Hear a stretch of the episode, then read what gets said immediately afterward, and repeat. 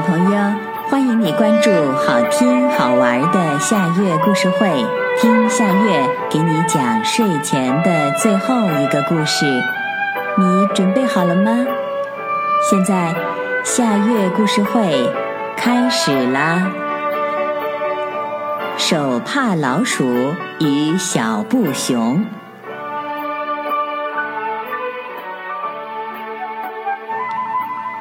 夜静悄悄的，月光透过玻璃窗照射进来，叫醒了躺在沙发上的一只手帕老鼠。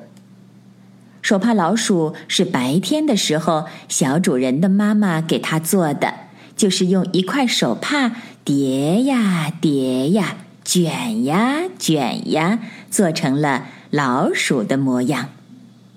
手帕老鼠刚伸了伸腰，就听见。呜呜的哭声，是谁在哭呀？手帕老鼠好奇的想。他跳下沙发，很快找到了哭泣的源头。原来是一只小布熊。小布熊的身上落满了灰，看起来非常狼狈。你是谁呀？小布熊擦擦看不见的眼泪，问道。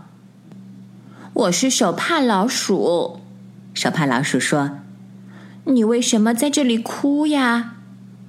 我被遗忘了，小布熊伤心地说：“几天前，小主人把我扔在地上，就不管我了。后来不知道被谁踢了一脚，我就滚到沙发底下，彻底被遗忘了。”原来是这么回事儿呀，手帕老鼠说。别难过了，我们一起玩吧。可是我身上很脏，小布熊说：“我已经很久没洗澡了。”洗澡不是难事儿，手帕老鼠说：“我知道怎么洗澡，走，我带你去。”在手帕老鼠还是手帕的时候，它经常洗澡。手帕老鼠想。现在有了耳朵和尾巴，洗澡时一定更加有趣吧。带着小布熊一起去卫生间，往水池里放满了水。手帕老鼠和小布熊一起跳进水里。小布熊觉得自己的身体变得很重很重，手帕老鼠也觉得自己的身体变得很重很重。手帕老鼠，我们会一直变得这么重吗？小布熊担忧地问。重重的小布熊，恐怕没人会喜欢呀。不会的，手帕老鼠说。等一会儿把多余的水分拧干，再挂在阳台上晾晒一下，就能恢复到以前的模样了。听手帕老鼠这么说，小布熊才放下心来。他们一起洗呀洗，搓呀搓，再甩甩身体。呀，手帕老鼠，你的尾巴不见了！在甩第二个圈圈的时候，小布熊惊讶的说道：“手帕老鼠低头一看，自己的尾巴果然散开了，只剩下一对老鼠耳朵了。”哎呀，不好！在甩第五个圈圈的时候，小布熊说：“手帕老鼠，你的耳朵，你的耳朵也不见了。”手帕老鼠不再是手帕老鼠了，它变成了一条普普通通的手帕。真可惜呀！手帕老鼠想，才做了一天的手帕老鼠，就又要做回手帕了。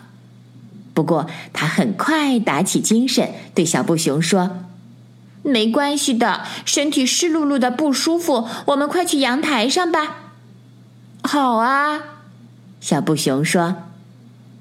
第二天，小主人的妈妈在阳台上发现了挂在晾衣架上的小布熊和小手帕，她奇怪地说：“这是什么时候洗的呀？我怎么一点都不记得了？”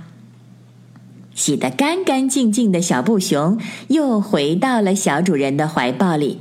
小主人说：“他的身体香喷喷的，他抱着小布熊亲呀笑呀，喜欢的不得了。